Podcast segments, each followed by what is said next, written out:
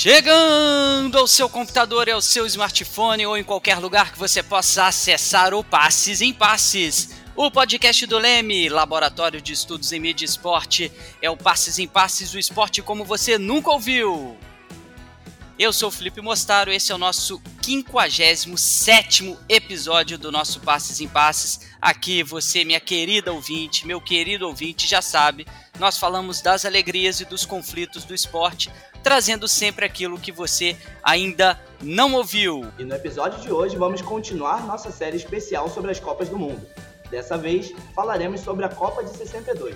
E você que ainda não ouviu os nossos episódios, é só acessar lá nas plataformas Apple Podcasts, Spotify, Deezer e várias outras. E também lembrando, né, Júlio, não deixe de seguir o nosso podcast nessas plataformas para você receber uma notificação sempre que nós publicarmos um novo capítulo, um novo episódio aqui do nosso Passes em Passes. Você que já está seguindo, mande o nosso podcast aí para os seus amigos, a sua lista aí de, de WhatsApp, sua lista de amizades, né, que vocês conversam bastante sobre futebol, ou quem ainda não conversa com você sobre futebol, mandar o Passes em Passes é sempre um bom pontapé inicial, não é mesmo, Ju? É isso mesmo, Felipe.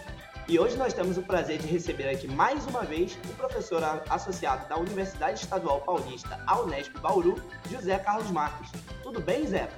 Olá, pessoal do Leme, um grande abraço. Abraço, Felipe, abraço, Júlio. Agradeço muito o convite.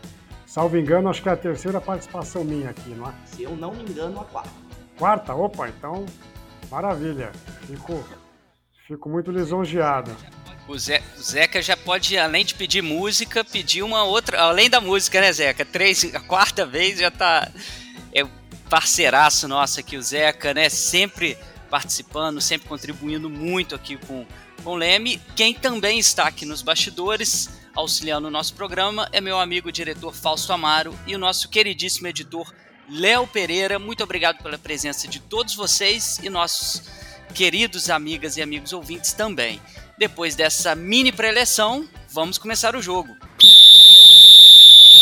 Em 1962, o Brasil chegava à Copa do Mundo do Chile num contexto completamente diferente das disputas anteriores. Pela primeira vez, a seleção brasileira iniciava a competição com status de favorita. A conquista da taça Jules Rimet quatro anos antes parecia finalmente ter exorcizado o fantasma da Copa de 50 o Brasil havia finalmente superado o estigma de vira-latas deixado pela derrota traumática em casa. Entre a mídia brasileira havia a crença de que novamente seríamos campeões. E com a base do time campeão na Suécia, o selecionado nacional partiu em busca do bicampeonato no Chile. O sentimento de nacionalismo emanava para dentro de campo, com time, torcida e imprensa acreditando em um novo triunfo em terras chilenas. As altas expectativas eram depositadas em nomes como Pelé e Garrincha, estrelas máximas daquela seleção. Dentro e fora de campo, eles representavam toda uma brasilidade, gerando nos torcedores um orgulho nacional que aflorava junto ao sucesso da seleção. Pois é, Júlio, né? No entanto, né, essa inesperada lesão do Pelé, já no segundo jogo diante da Tchecoslováquia, ainda na fase de grupos, abalou até o mais confiante dos torcedores brasileiros. O sonho do título ainda seria possível sem o nosso principal craque? O principal jogador e ídolo de uma nação, o já denominado rei do futebol, não retornaria a campo naquela Copa. Essa descrença, após a distensão muscular que tirou Pelé da competição, só foi superada da primeira vitória, depois da primeira vitória sem o nosso camisa 10 diante da Espanha em partida válida pela última rodada da fase de grupos. Esse momento de catarse em torno da heróica virada brasileira diante do forte time espanhol representou uma espécie de ponto de virada da campanha do Brasil naquela Copa. Zeca, para a gente começar aqui o nosso bate-papo sobre a Copa de 62, quão importante você acredita que tenha sido esse jogo em especial, o 2 a 1 do Brasil sobre a Espanha, para essa construção da narrativa que acabou embalando esse time né, ao bicampeonato em 62? que nessa abordagem inicial vocês já teceram algumas pistas para a gente compreender a campanha do Brasil em 62. Primeiro, havia uma grande expectativa em função do título de 58, um título, um título em conteste, né? apesar de que não foram seis vitórias, né? a, Copa tinha seis jogos naquela altura, foi, foram cinco vitórias e um empate. Em 62, o Brasil também empata com a Tchecoslováquia e depois vence os demais jogos. Mas a ausência do Pelé criou aquela ideia muito sempre mitificada no Brasil da questão da superstição, não é? Assim como, a, como reza a lenda de que na final de 58 o Brasil não poderia jogar de amarelo porque amarelo era o uniforme da Suécia, o time que tinha o mando de jogo é, na finalíssima da Copa de 58. É, aquela lenda de que o Paulo Machado de Carvalho, chefe da delegação, disse que o Brasil entraria de azul, que era a cor do manto de Nossa Senhora é, Aparecida, aquilo, obviamente, precisaríamos atestar se de fato ocorreu esse discurso ou não, mas a lenda fica mais bonita do que a própria, o próprio fato. Né? Em 62, a ausência do Pelé criou aquele, aquele medo, o receio, né? Mas eu acho que o jogo com a Espanha ele é simbólico, primeiro, como vocês disseram, foi uma virada, uma virada espetacular com os gols do Amarildo, e acho que a partir dali o Brasil percebeu que havia vida a despeito da ausência do Pelé. Ou seja, era possível ser competitivo, ter jogo, poder mostrar a sua supremacia, mesmo com a ausência do Pelé. E acho que a entrada do Amarildo foi assim uma daquelas felicidades de Copa do Mundo que nem sempre acontece. É? É, o Brasil já era uma seleção envelhecida, era praticamente o time de 58 menos o Bellini, e aí o Pelé é, que sai também, não é? mas praticamente era o time que disputou a final de 58 com duas alterações, duas, três alterações, então era um time também que já não estava na sua plenitude da forma física. Não é? Obviamente, excetuando-se o Pelé, que em 58 jogou com 17 anos. Mas esse jogo com a Espanha, e até pela circunstância dos gols, né, eu acho que deu aquela força de, de confiança que talvez tenha ficado é, um pouco que, num déficit de, de, de, de, autoconfiança, porque o jogo com a Tchecoslováquia foi um empate em 0 a 0 né? E acho que o jogo com a Espanha dissipou qualquer tipo de dúvida e de temor. E em dois momentos distintos ao longo da competição, o Brasil esteve envolvido em controvérsias de arbitragem. Na primeira, justamente durante essa emblemática partida contra a seleção espanhola, Newton Santos comete um pênalti e malandramente dá dois passos à frente, levando o juiz a erroneamente marcar a falta fora da área. Na segunda, Garrincha foi expulso na semifinal diante dos donos da casa após dar um pontapé em um adversário. No entanto, o relato da agressão não constou na súmula e Mané pôde disputar a final contra a Tchecoslováquia. Esses dois episódios fortaleceram o estereótipo do brasileiro malandro e enganador. Zeca, de qual forma o esporte pode influenciar na criação de preconceitos? Olha, eu acho que o texto está muito. Vocês foram felizes no texto, né? No sentido de que o esporte pode influenciar e fortalecer o estereótipo. Eu diria a vocês que essa ideia da malandragem brasileira, ela não nasce em 62. Eu diria que é algo intrínseco à formação da cultura brasileira. Essa figura do Pedro Malazartes, do malandro, aquela coisa meio macunaímica, né, de se virar diante das adversidades. É, no Rio de Janeiro, vocês podem falar melhor do que eu, a questão do malandro carioca, né? malandro do morro, do samba, aquela cultura de porto, né? O porto é, onde convivem ali os marujos, aquelas cenas de, de bar, de prostituição, a zona do Baixo Meretrício. Então, toda essa configuração do Rio de Janeiro, né? É, que deixou de ser capital do Brasil em 60, né? É bom lembrar que em 62, nessa Copa, a capital tinha recém sido é, transferida para Brasília. Então, acho que essa questão do malandro, ela acompanha a cultura brasileira por causa da colonização, como é que o cidadão local, como é que é, os povos originários poderiam lidar e driblar a figura do colonizador, a questão da, da exploração do ouro na, no, no, interior do, do país. Existe sempre aquela ideia de conseguir tentar ludibriar o, o, o opressor, o elemento colonizador. Então, acho que todos os países que foram colonizados, né, os da América Latina, os da África, eles têm um pouco no, no seu DNA essa ideia de poder ter uma malandragem como um elemento de sobrevivência. Né?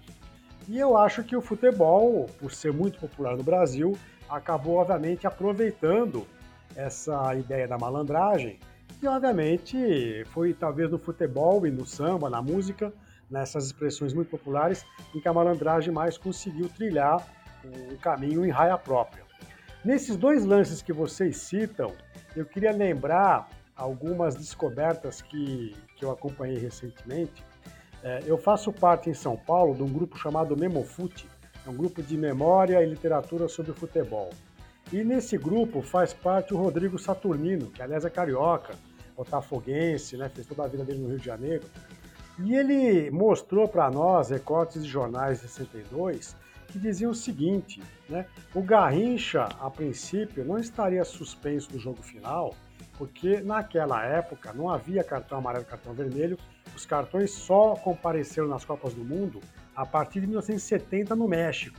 Então, não necessariamente uma expulsão, né, uma exclusão, na verdade, do jogo semifinal faria com que ele tivesse que cumprir uma suspensão automática. Eu acho que a gente fez essa leitura muito com princípios que a gente tem no futebol a partir dos anos 70, mas não com o que existia de fato em 62. Então o Rodrigo mostra nos recortes de jornal, de jornais que não necessariamente o Garrincha ficaria suspenso no jogo final. Essa também talvez seja o, o caso da lenda ser mais bonita e mais poética do que o fato. É, o juiz peruano não foi tirado às pressas do Chile, né? então existe toda uma, uma, uma narrativa que talvez ficcionalize um pouco essa história. E o caso do Newton Santos, né? Eu já ouvi relatos também de que a falta foi marcada fora da área, não foi pênalti, e que ele dá um passo ali, mas que o árbitro já teria notado a, a infração fora da área. Alguns já me disseram, inclusive, que a bola, a falta era a favor do Brasil, né? Então, como nós não temos imagens de outros ângulos, né? Como a gente fica recontando histórias que a gente ouviu e talvez não tenha buscado testemunhos oculares da história, ficam sempre essas construções justamente para validar, como vocês bem disseram, essa ideia da malandragem brasileira e que, obviamente, cria uma. dá uma, uma estereotipia à figura do jogador brasileiro. Né?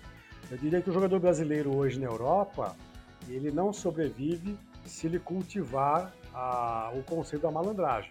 Ele passa a ser é, rechaçado por colegas de clube, pelas próprias, pela própria torcida do clube, não é? E ele não é bem visto se ele ficar fazendo uso daquilo que para nós aqui é muito legitimado. Por exemplo, uma frase que eu ah, ouço o tempo todo, né? É, os torcedores mais fanáticos. Eu quero ser campeão com um gol impedido de mão no último minuto. Né? Então, quer dizer, marcar um gol de mão impedido no último minuto é para você sepultar qualquer possibilidade de reação do adversário e para você se vangloriar de ter feito um gol duplamente legal, porque foi feito com a mão e impedimento. Então, essa é uma frase que talvez nós não ouviríamos no torcedor alemão, no torcedor eh, inglês, no torcedor francês, né? Talvez no mundo latino, não sei se o italiano diria isso, talvez diria, mas vejam como que essa questão que eu disse do DNA é, eh, cultural brasileiro está impregnada em nós e nós valorizamos e nos divertimos com a questão da malandragem.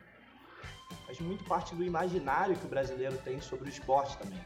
Essa relação com o futebol passa muito por isso, um sentimento muito próprio que a gente tem cerca disso, propriamente dizendo, do, não só de se ganhar, mas do como se ganha, aquela história voltada quase que à dramaticidade e acaba sendo um, um traço muito marcante na nossa cultura futebolística, se comparado a, a outros países como você citou os exemplos dos europeus, a gente acaba não enxergando isso muito claramente. Pois é, Júlio, e essa cultura, né, que você comentou, essas lendas, né, que o Zeca acabou de comentar, que acabam se tornando mais bonitas e mais fantásticas do que os fatos, muitas dessas histórias foram contadas pelo rádio, que durante a Copa do Mundo foi o principal meio do torcedor brasileiro acompanhar a seleção à distância. A emoção passada pelos radialistas brasileiros foi responsável por criar uma tradição de ouvir transmissões esportivas pelo rádio que perdura até os dias de hoje. A figura do torcedor portando seu radinho de pilha foi uma febre durante a Copa de 1962, consolidando essa edição como a Copa do Rádio. Com empolgação em torno da seleção canarim, a cobertura radiofônica se tratou de um verdadeiro fenômeno.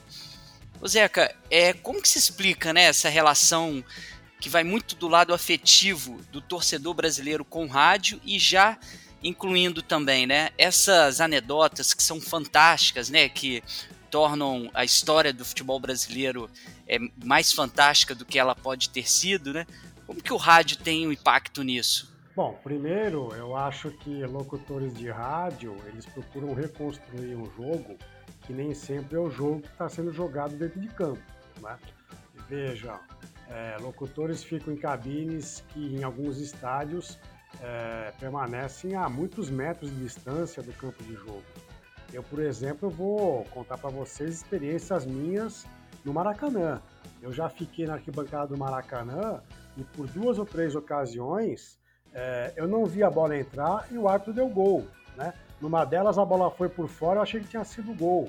E quando eu cheguei a, a, ao hotel que eu estava hospedado, eu fui rever o lance. Um era um jogo Flamengo e Bangu, por exemplo. O gol do Flamengo entrou assim dois metros, né? O jogador, o goleiro tirou de dentro e eu achava que não tinha entrado a bola. De onde eu estava sentado, eu estava assim na parte central da arquibancada, bem próximo ao meio de campo. Né? Então, dali de onde eu estava, eu achei que não tinha sido gol. E na televisão, a imagem mostrava que a bola tinha entrado dois metros. Então, eu acho que os locutores, primeiro, em muitos casos, têm uma visibilidade muito ruim para transmitir os jogos. Né? Não é à toa que o Ari Barroso inventou a ideia da gaitinha, porque ele transmitia os jogos no meio da, da, da, da torcida na arquibancada.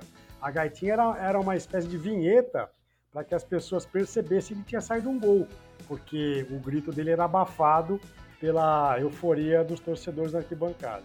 Então essa é uma questão, né? As dificuldades de fazer uma, uma transmissão é, de rádio. Depois o rádio, como não tem imagem, né? Eu vou pegar aqui um pensador canadense que é o Marshall McLuhan.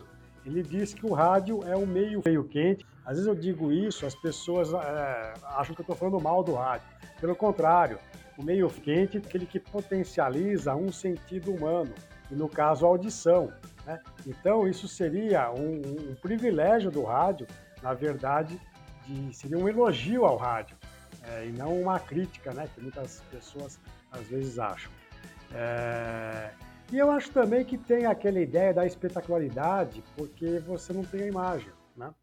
E como não tem imagem, é preciso atrair a atenção dessa pessoa que só está, é, obviamente, usufruindo do registro sonoro.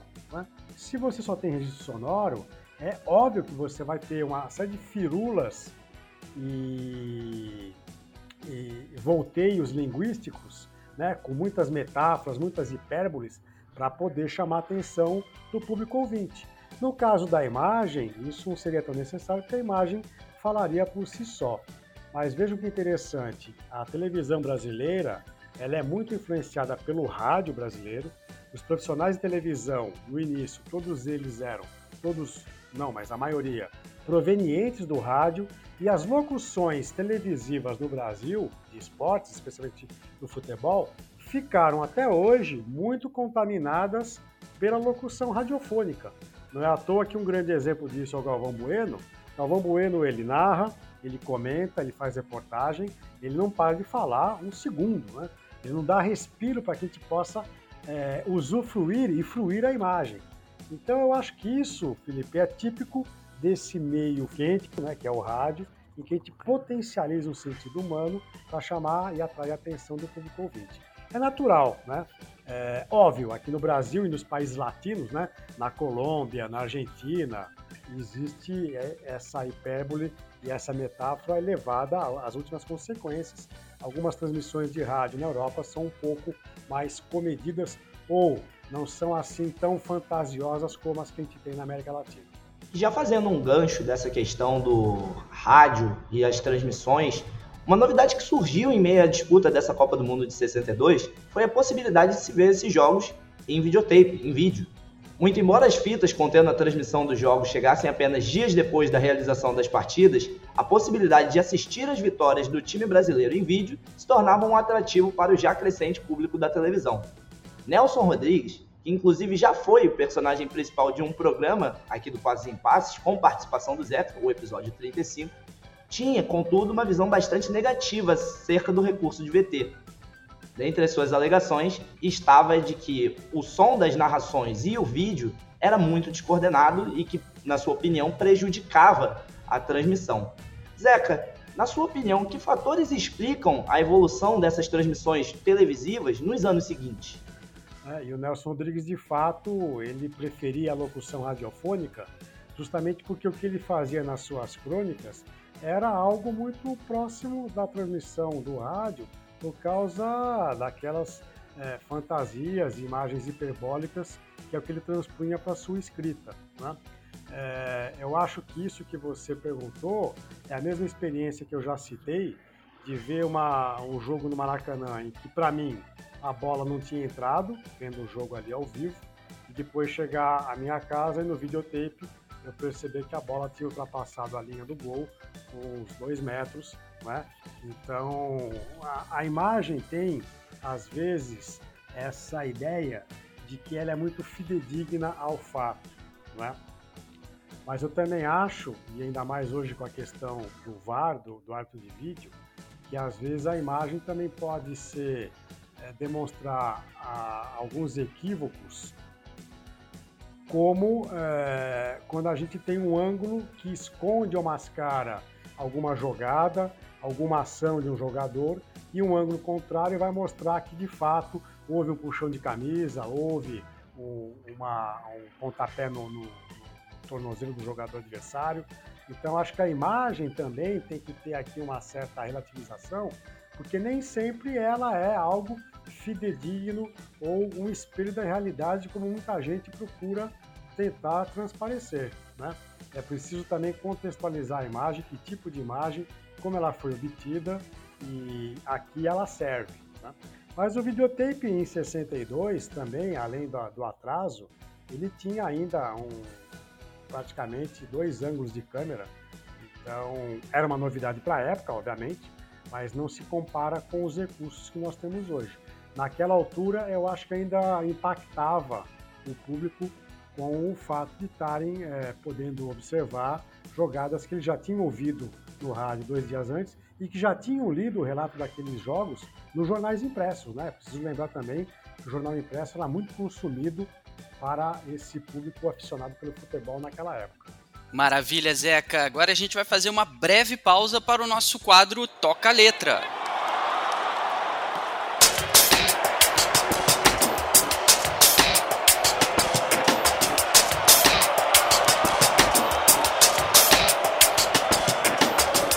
A música de hoje é Garrincha, de Antônio Nóbrega. Solta a música aí, Léo. Fogo na galera, delira aplaudir. Um anjo torto barrou a sorrir. Garrincha no nome, nas pernas garruchas. No chute um morteiro, um canhão de bucha. Fogo na galera, delira aplaudir. Um anjo torto barrou a sorrir. Garrincha no nome, nas pernas garruchas, no chute porteiro, um canhão, buchas. Um Deus nos estádios, abrindo retancas, um desengonçado que as redes balança. Mandinga, catimba, a lógica tática de nada valia para as pernas mágicas. E mais um gol de letra, de placa um golaço. A bola lhe adora e corre pro abraço. Malas artes do jogo, driblando o zagueiro povo da corte, um herói brasileiro. Sem Maracanã, sem luminária, na noite sem grito, estrela solitária, partiu, foi morar na constelação, deixou pátria órfã, sem circo a nação.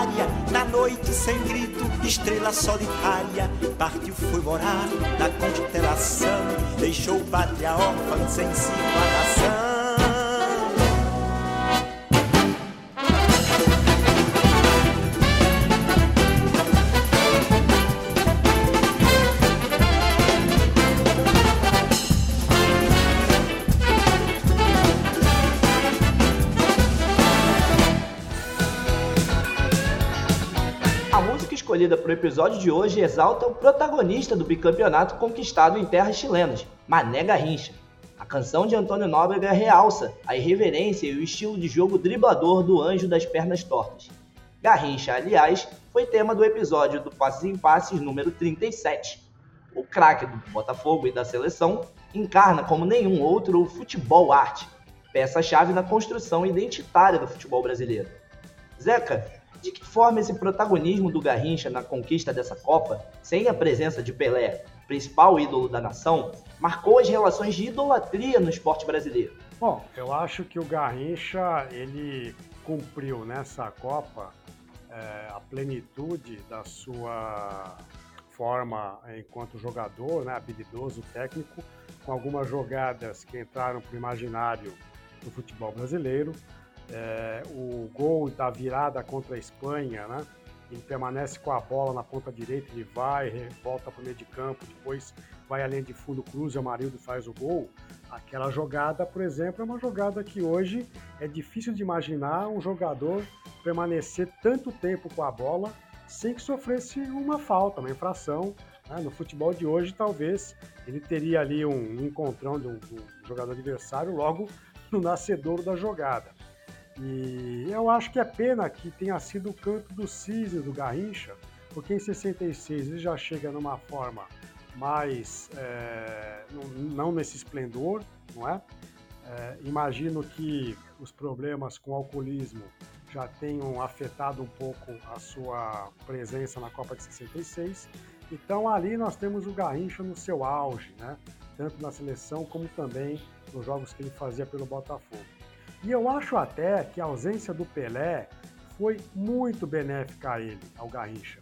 Porque o Garrincha, com aquele é, temperamento, aquele caráter um pouco mais reservado, mais introvertido, eu acho que ele pôde soltar-se né, e assumir o protagonismo daquela equipe com a saída do Pelé. Eu não sei se com o Pelé em campo, né, disputando uma, uma, uma liderança na equipe, e, e, apesar do Pelé ser mais novo, o Pelé tinha um temperamento muito mais. Era, ele, ele tinha assim uma, uma presença muito maior né, em campo e, e talvez uma, um temperamento né, um pouco mais de, de, mais presença. Então eu acho que o Garrincha soube aproveitar bem essa oportunidade e mostrou-se com uma grande liderança, não apenas de campo, mas técnica. Né? Ele fez gol de tudo quanto foi jeito, né? Então fez gol com o pé esquerdo, com o pé direito, fez gol na semifinal. Aliás, na semifinal ele fez, me engano, dois gols, né? É, num jogo extremamente violento, que foi a semifinal com, com, com o Chile, com o time da casa, né? Então eu acho que é pena que o Garrincha não tenha conseguido mostrar na Copa de 66 esse esplendor de 62. Em 58 ele já tinha anunciado aquela genialidade, mas em 58 eu acho que o Pelé despontou com muito mais presença, com muito mais força. Por força dos gols, por força das jogadas e pelo fato do Pelé ser um garoto de 17 anos quando disputou aquela Copa. Mas veja que interessante, né? A ausência de um mito do esporte, que é o Pelé, conseguiu fazer com que outro mito pudesse é, ter a sua vivência plena na Copa de 62. Esse é o episódio número 57 do nosso Passes em Passes, o esporte como você nunca ouviu. Compartilhe sempre o programa com seus amigos e nos ajude também a fazer o nosso podcast. Tem alguma sugestão de pauta? Tem perguntas? Entra lá no arroba no Facebook e no Instagram e conversa com a gente. O nosso quadro Leme Cast Club é hora de você, ouvinte, participar do nosso programa. Dessa vez, após abrirmos a nossa caixinha de perguntas, escolhemos qual questionamento aí, Júlio, que chegou pra gente sobre a Copa de 62. Bom, nós escolhemos o questionamento aqui do Bernardo lá no Twitter e ele perguntou sobre a Copa de 62 ser a última Copa pela qual jogadores puderam disputar a competição, mesmo tendo já jogado a Copa do Mundo por outras, como foi o caso do Alfredo Di Stefano e do Ferenc Puskas, que jogaram essa Copa do Mundo pela Espanha, mas que já haviam jogado Copas do Mundo anteriormente pela Hungria e pela Argentina. Ele pergunta por que isso aconteceu. Olha, Júlio, eu imagino que a FIFA tenha estabelecido a partir de então a impossibilidade de um mesmo jogador disputar jogos oficiais pela seleção principal de seu país que já tivessem disputado anteriormente. Isso aconteceu também para evitar o que a Espanha fez em 62, que foi justamente recrutar esses craques, né? É, o Stefano jogava na Espanha, né, no Real Madrid, é, recrutar esses craques para poder criar ali um, um fermento técnico na sua equipe.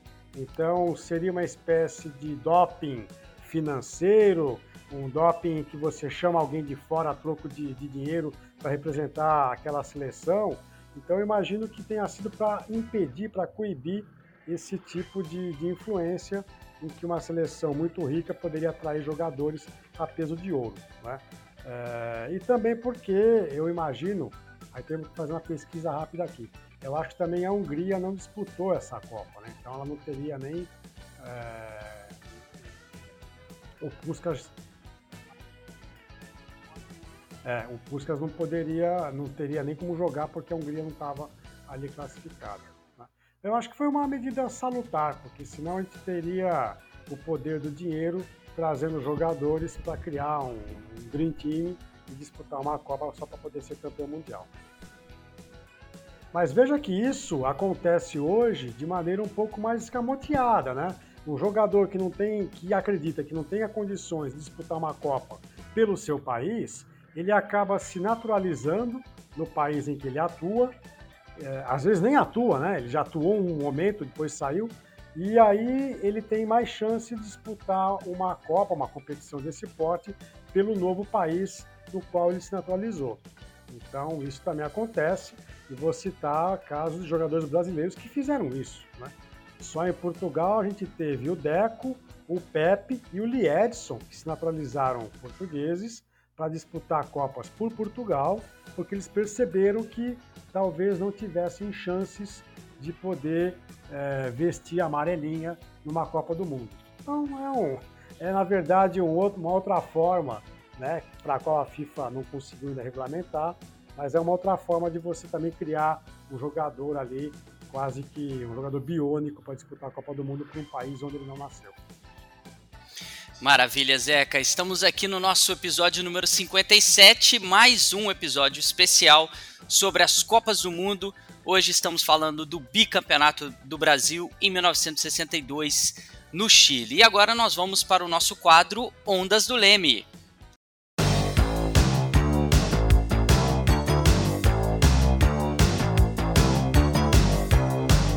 No quadro Ondas do Leme, gente sempre faz alguma indicação de livros, séries e filmes que vão auxiliar você no aprofundamento do tema abordado neste episódio. Zeca, você tem alguma recomendação para os nossos ouvintes sobre o tema de hoje? Ó, tenho, só fiz aqui uma pequena pesquisa. A Hungria disputou a Copa sim, tá? Então acho que o Puskas de fato ele foi a peso de ouro para a Espanha para não disputar pela sua, pelo seu país natal. E a Argentina também disputou, então o Di Stefano, que é argentino, também poderia disputar pela Argentina, mas não acabou não disputando. Então olha só que interessante aí. É, eu acho que o que a gente tem é aquela coisa meio óbvia, né? Eu teria duas dicas. A primeira dica é o filme é, Garrincha Alegria do Povo, né? que foi feito em 62. Eu acho até que muita parte da produção desse filme é anterior à Copa.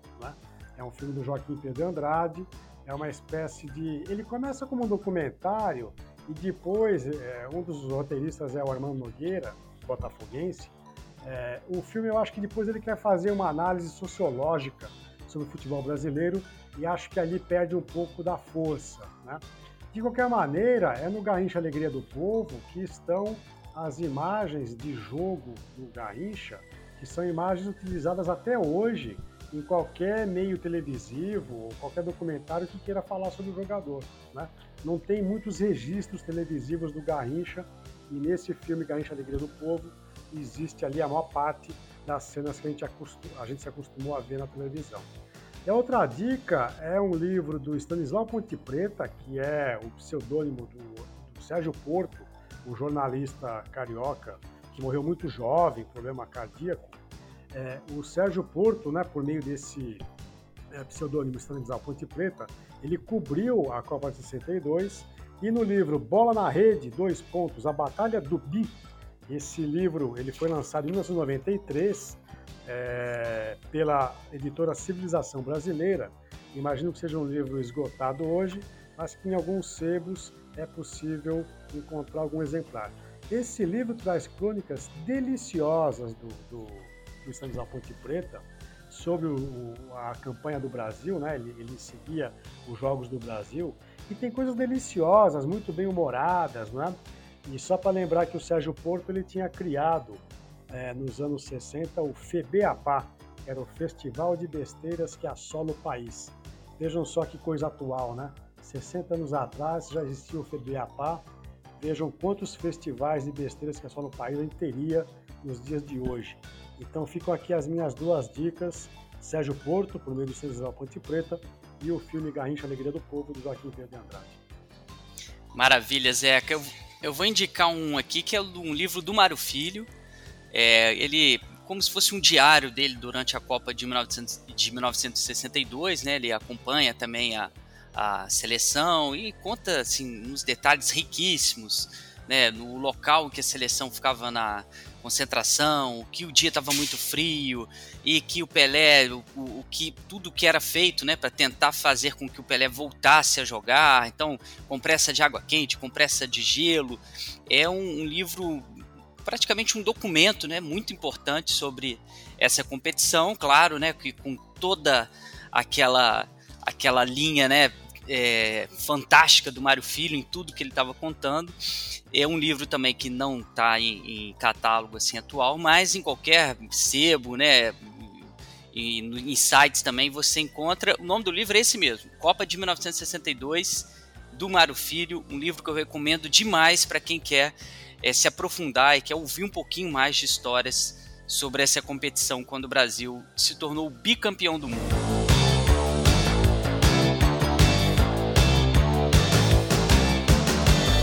Olha, nesse momento nós faríamos o nosso tradicional jogo da vida, né? Aquele quadro que você já sabe, que acompanha a gente, que nós perguntamos aos nossos entrevistados sobre o jogo que mais marcou a sua vida, a sua história. Né? Como o Zeca já participou aí do nosso quadro três vezes, né? o episódio 25, o episódio 29 e o episódio 35, a gente vai mudar um pouquinho aí é, esse nosso quadro, Zeca. A gente, já que o nosso especial é Copas do Mundo, né? Qual jogo da história das Copas mais te marcou, Zeca? É, posso falar dois jogos? Eu acho que cada um tem a, cada um tem a sua importância. Um jogo foi o Argentina e Inglaterra na Copa de 86 no México, quando o Maradona faz um gol de mão, o primeiro gol da Argentina. E à época, vendo a transmissão, é, a gente não tinha certeza de que aquele gol havia sido feito com a mão, né? A equipe inglesa reclama com a arbitragem, mas o árbitro confirma o gol.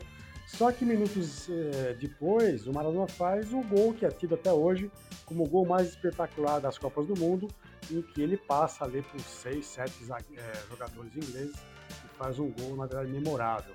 E eu falo desse jogo porque eu acompanhei esse jogo com meu pai e meu irmão, e foi uma emoção assim indescritível acompanhar algo, ou seja, acompanhar a história sendo feita ali à nossa frente. É?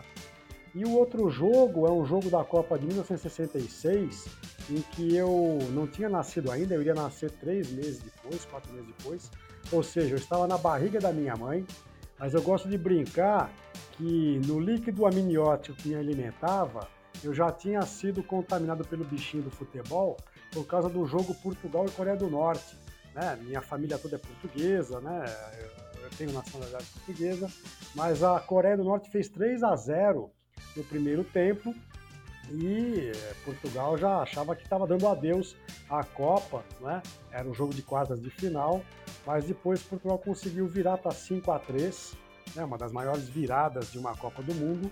E a minha mãe conta que com essa virada meu pai, meu tio e meu avô, e tanto festejarem no quarto, onde eles estavam ouvindo o jogo pelo rádio, eles acabaram quebrando a cama de casal da minha mãe e do meu pai. Então eu ouvi tudo isso, percebi sensorialmente tudo isso por meio da, do líquido amniótico que me alimentava dentro da barriga da minha mãe.